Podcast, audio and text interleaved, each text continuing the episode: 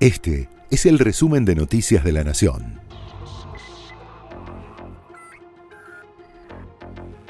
Estas son las noticias de la semana del 5 al 11 de diciembre de 2022. Condenaron a Cristina Kirchner por la causa vialidad y la vicepresidenta aseguró que no será candidata en 2023. El martes se conoció la condena, a seis años de prisión e inhabilitación de por vida para ejercer cargos públicos, por la acusación de administración fraudulenta en la causa que investiga las obras de vialidad en Santa Cruz. Tras conocerse el fallo, la vicepresidenta brindó una declaración, en la que dijo que no se postulará en 2023. Además, descalificó a los magistrados que la juzgaron y a los fiscales que la acusaron, a quienes definió como partes de un sistema mafioso al que considera enquistado en el Poder Judicial.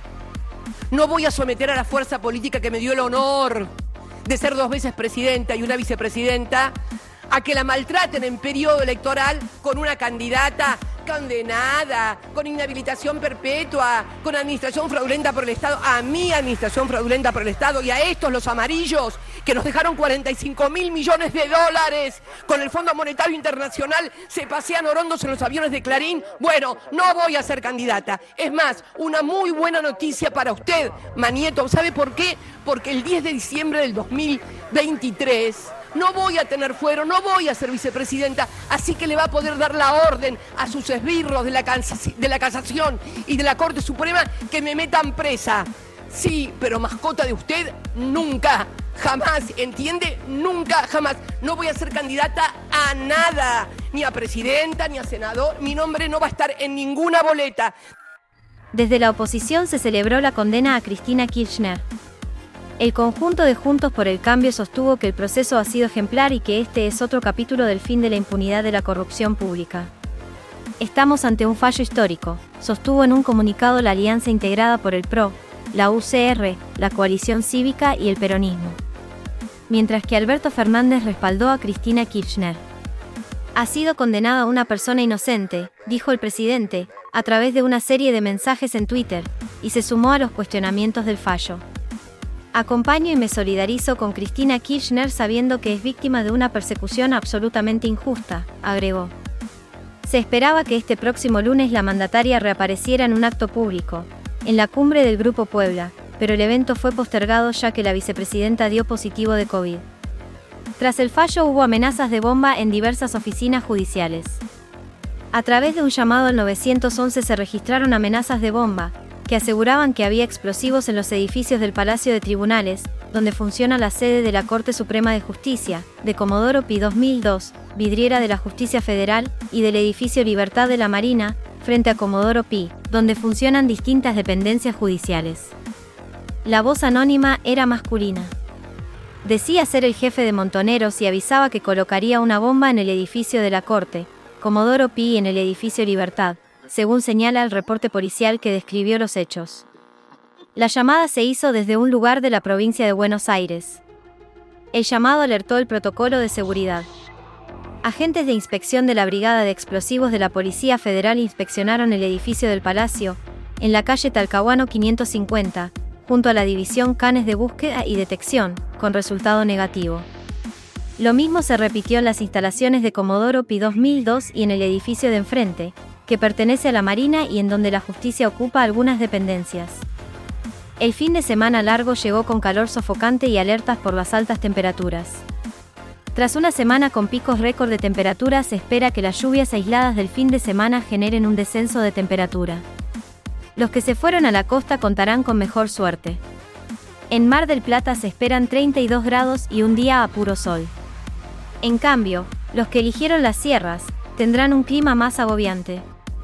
El pronóstico de Villa Carlos Paz prevé 41 grados de máxima para el fin de semana.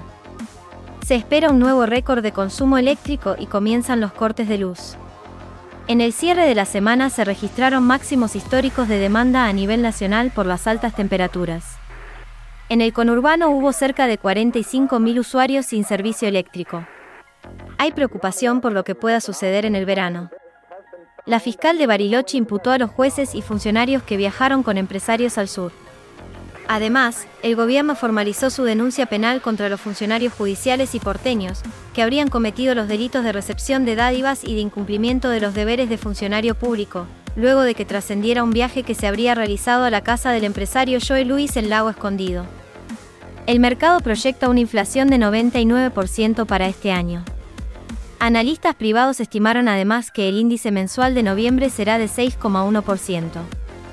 Se trata de los dos datos más destacados que deja la nueva versión del relevamiento de expectativas de mercados. La nueva presidente de Perú intenta sofocar la crisis. Dina Boluarte debe conformar en las próximas horas su primer gabinete tras la destitución y detención del expresidente Pedro Castillo, acusado de un fallido autogolpe de Estado. La abogada, de 60 años, quien era vicepresidente de Castillo, dejó en claro que aspira a cumplir todo el periodo hasta julio de 2026. Pedro Castillo, el expresidente peruano, había anunciado el cierre del Congreso y una batería de reformas de la justicia, iniciativa que fue rechazada por las Fuerzas Armadas, la oposición y el Parlamento, que poco después destituyó al mandatario y designó en el cargo a la vicepresidenta. Esto dijo Boluarte. Yo sé que hay algunas voces que indican adelanto de elecciones y eso democráticamente es respetable. Creo que la asunción de la presidencia en esta oportunidad es un poco reorientar lo que hay que hacer con el país. Alberto Fernández acusó a Uruguay de romper el Mercosur a través de acuerdos con países extrazona. Fue en medio del plenario de presidentes del bloque regional que se llevó adelante en Montevideo. Alberto Fernández y Luis Lacalle Pou discreparon de modo directo en relación a las tratativas de Uruguay para obtener acuerdos con países por fuera de la alianza. Bolsonaro no participa del encuentro en el que Fernández asumió la presidencia pro tempore. Así se pronunció Alberto Fernández. A mí me importa más comerciar más con Brasil que comerciar con países de esta zona. Me importa mucho más comprarle más a Uruguay que comprarle a países de esta zona. Me importa más comprarle a Paraguay, a Bolivia, a Chile, a Colombia, antes que países de esta zona. Claro que sí. Y es eso lo que en todo caso tenemos que sentarnos a discutir, no ver el modo de que cada uno tome impulso propio. No es posible que el 2 agarre, el, marcador central agarre la pelota con la mano dentro del área, porque eso es penal. Y él no puede decir, bueno, pero este es el modo que yo tengo de jugar al fútbol. No, no es así.